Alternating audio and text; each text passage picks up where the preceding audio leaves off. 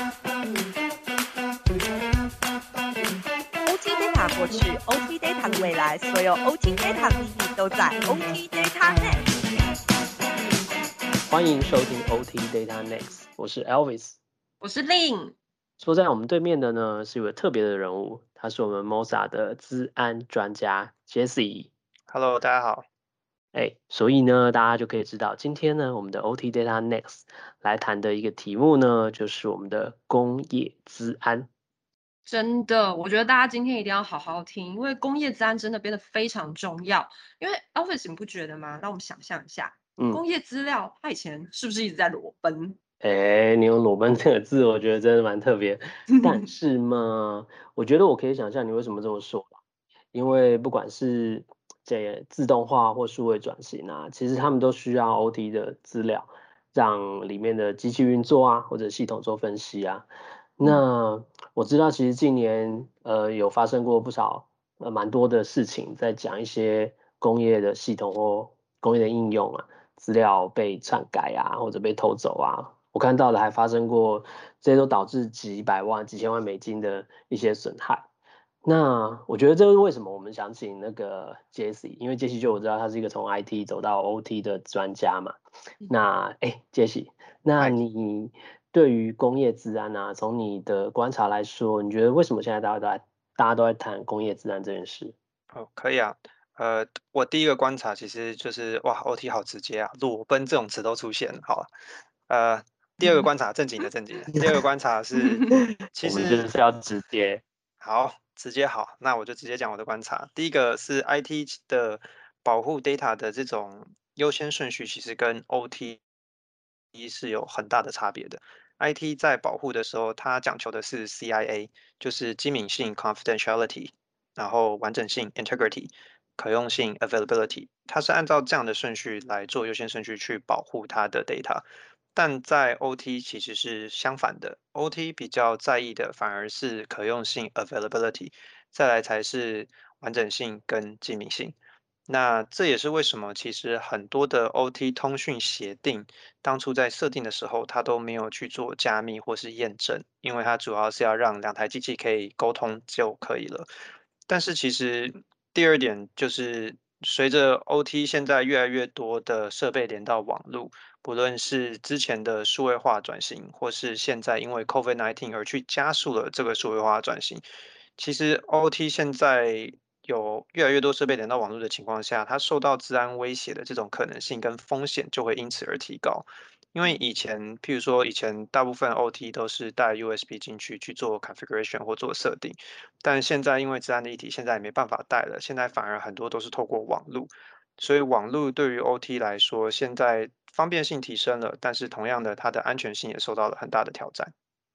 嗯，我觉得这样听起来啊，好有一个画面哦，感觉以前的工业环境就是一个天体营啊，只是以前这个天体营它与世隔绝，但是现现在因为要联网了，所以感觉这天营旁边多了好多好多的产业道路，随便走过路过人都可以闯进来偷窥一下，所以让保护这个天体营变得很重要。哎，但是我比较好奇，Jesse，你觉得这样子这个想象？它是真实有在发生吗？真的有在影响我们的工业环境吗？呃，它是真真实实的有在影响我们的工业环境。举例而言，最近的美国的 Colonial Pipeline 的这个石油运输管事件受到攻击的这个影响，它其实是非常大的。之前也有过佛罗里达水厂被人远端登陆去篡改它的一些化学物质的设定值，其实这些都是非常严重的。比如说，美国 Colonial Pipeline 这个案件、这个事件，它造成美国东岸。大缺油，或者是呃恐慌性囤油，造成社会动荡、社会的不安。其实当初的骇客组织，他只是想要勒索要钱而已，但是他没有想到，他不小心造成了一个这样的社会事件。所以其实我们可以发现，OT 的系统一旦被攻击，它所造成的影响跟 impact，其实相对于 IT 来讲是非常非常大的。嗯嗯，哎，我觉得 Jesse 讲的对，看起来工业数位转型啊，或者工业治安啊。呃，要做工业治安这件事啊，它已经不是，我觉得以前啊，很像是 nice to have，就是啊，觉得不放心，又有时间有钱就多做一点，做一下加但现在分一下。对啊，但是现在我觉得它就是一个 must。那是一定要做的。而且我觉得刚刚说有人在偷看，我觉得没有错。而且我觉得可怕的是你根本不知道谁在看，因为他根本是从一种数位的方式在在偷窥这件事情。所以我觉得这这实在是一个，像我们做 OT 做那么久，我们好像什么东西都要摸得到。可是现在这个是一个摸不到，可是你又要保护的事情，这实际上是很做 OT 很很久的人其实很难想象。那对你有没有这种感觉？有蛮有哎，我觉得还蛮挑战的。我我现在自己光想，我就想说，我窗户边是谁在看我？对，有。可是你看那窗户的时候，根本就看不到。对对，因为他躲在一片的树林里，我也不知道他是谁。对，那我觉得以以我们以我来说，在 OT 这么久，我觉得遇到这个一定是非常的苦恼。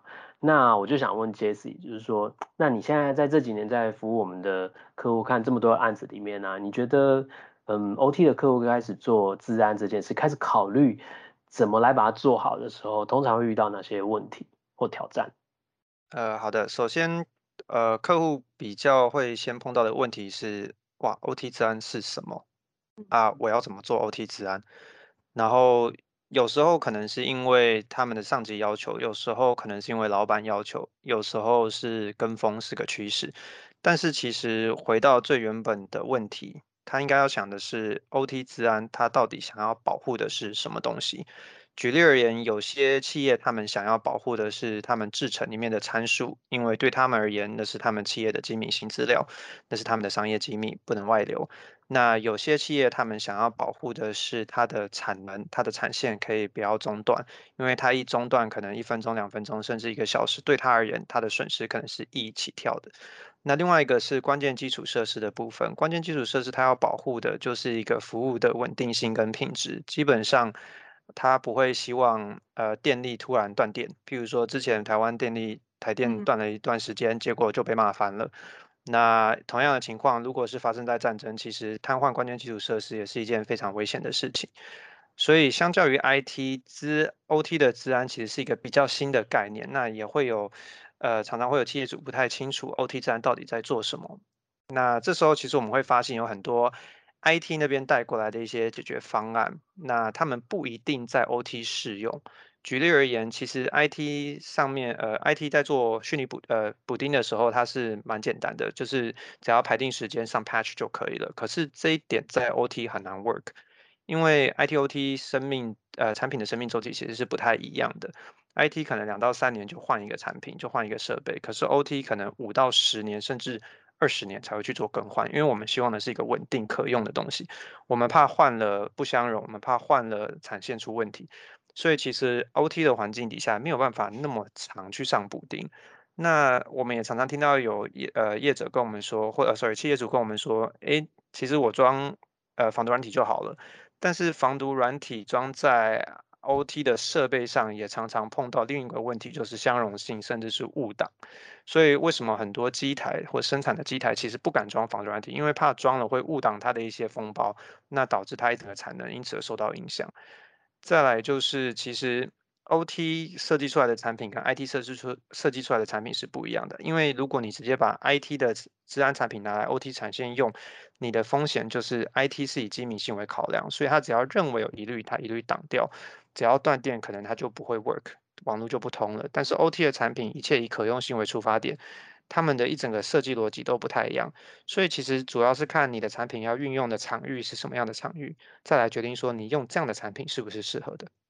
嗯。其实这个例子还蛮活生生的我觉得这就让我想到，我记得之前有一个客户就有跟我说，他们家的 IT 啊，就跟他们建议说，哎，其实你知道吗？荧幕保护程式就还蛮方便的啊，它就是你人一离开，荧幕保护程式一出来，我就是保护你这个设备，不会让随便走过路过的人就可以直接进来去操作这个设备，就做好一个很好的保保护啊。那他就想说，那我们就把这一套。也用在我们的 HMI 上面，哎，没想到这件事情就很麻烦。我工人只要一离开，他的那个保护程式一进来，HMI 你要一回来的时候，你就要重新登录一次。我现场那么多 HMI，我要登录到什么时候？而且最好笑是，他们早就忘记那个密码是什么了，那你产线就停了。所以他就发现说，哎，其实 IT 的技术很成熟，没有错，可是它不是一个 copy and paste。我就可以直接用来我原本的 OT 环境里面。其实有很多的 mega 是需要注意的。那我想请教一下 Jessie，如果说我们听众真的想要开始做 OT 治安，那我要怎么样去开始，才可以避免刚刚这样子的一个状况产生？呃，好，这是一个很好的问题。那首先我先补充一下，令你刚刚所提到的这个 HMI 荧幕保护程式这件事情，听起来呃非常有趣。因为就 IT 的角度来看，我离开位置，荧幕保护程式自动上锁，这是一件再好再安全不过的事了。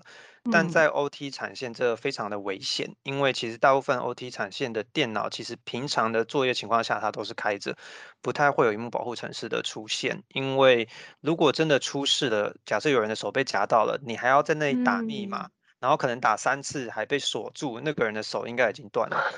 所以其实 很危这是险。对，这是一个非常危险的事情。在 IT 可以这样做，但在 OT 这样做会遇到非常大的反弹跟挑战。那至于你刚刚说的，呃，开如何开始做 OT 治安建议的话，我是比较建议企业如果有足够的资源的话，可以做一个专责的 security team，也就是专责的治安团队。那这个治安团队里面必须包含两种人，第一个是 OT 的人，第二个是 IT 的人。因为 IT 懂 cyber security 的既有技术，OT 懂它的 operation 怎么运作，所以我有。同时有这种这两种人存在的团队，他才有办法去理解 OT 的环境，同时把 IT 的这种技术放进去。嗯，那其实我要说的是，治安它是一个管理层面、管理能力的展现。那治安没有一百趴的安全，它不可能无限制的去投资这些治安技术，因为这会造成你 ROI 的浪费。其实治治安最主要要做的事情是，希望把钱花在刀口上。清楚你自己可能会遇到什么样的风险，那你愿不愿意花多少钱去降低这样的风险？不可能把你的风险弭平，但是它可以帮助你大大的降低这个风险。所以我建议可以从以下三个方面来思考一下。第一个就是你可能会怎么被攻击，你担心的是什么？比如说你担心的是外部来的攻击，那我就会建议你用防火墙，可能是一个比较出阶的一个比较出阶有效的一种防御的方式。那第二个是，如果你害怕是勒索病毒在你的网域内到处乱窜，因为 OT 网域是一个很大的内网嘛，那它通常都是同一个 subnet 底下的。我建议你去把你的 subnet 去做分层，我建议你去把你的网络做区隔化，这样子就可以有效的隔离这些病毒，把它 confine，把它隔离在某一个特定的网域内。那再来，如果你想要保护的是你的关键基础设备的话，我也建议可以装一些 IPS 这种防护机制的设备。嗯，其实听起来蛮好理解的，就很简单啊，就是现在天体营以前是一片通透嘛，现在全部加隔间，隔好隔满。这样你知道，想看你也看不是很到。那另外呢，那些旁边产业道路，我们就开始有警察管制啊，闲杂人等不是随便就可以进来了，感觉还蛮蛮清楚的，我蛮能理解的。但是我比较好奇是，我们刚刚其实讲了蛮多，都是针对呃 OT 治安现在的挑战，跟现在我可以怎么样子去做一个投入。但我好奇是接下来呢，下一代不知道 Jessie 你怎么看 OT data 的下一代下一个进程会是什么呢？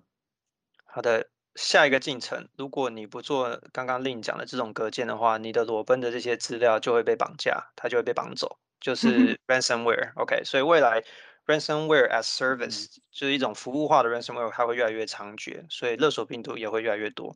因为其实骇客发现 OT 的环境跟 IT 环境比起来，它的弱点实在太多了，很多弱点是 IT 都已经补完了，OT 没有补，因为以前 OT 是。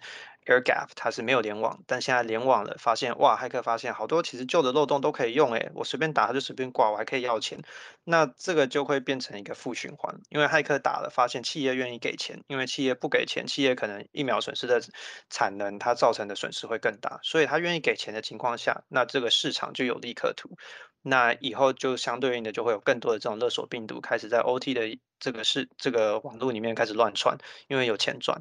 那最简单的方法就是去做网络的区隔或分层。其实这个 idea 很简单，就像现在大家都保持社交距离，或者是分 A、B 班、work from home 等等，这都是很典型的例子。因为我们去做分隔、分隔或者是区隔的话，其实如果哪一区中了病毒，或者是哪一区因为受到攻击，挂了，其实你其他区还是可以在线上运作的。所以如果一种情况是你有做区隔，你可能有一区中了，它只能吃掉你百分之十的产能，你百分之九十的产能还在继续运作。但如果你都没做，你一中，哇，你一百趴都没了。那你要知道，回复一百趴的产能跟仅仅回复十趴的产能，你所需要放进去的这种 effort 是完全不一样的。所以我觉得，如果要面临这种呃勒索病毒的未来的这种前景的话，最好。最简单、最有效的方式，其实是从网络的层面去做一个驱毒来阻绝它。嗯嗯，哎，我觉得今天真的学到了很多哎。那我我自己最有感觉的，其实是杰斯刚刚讲的，其实自然是一个管理的问题。那我觉得管理哦，最重要就是平衡，怎么平衡钱，怎么平衡你的人，怎么平衡你的技术的呃要兼具。我觉得这都是未来要学习的新的能力。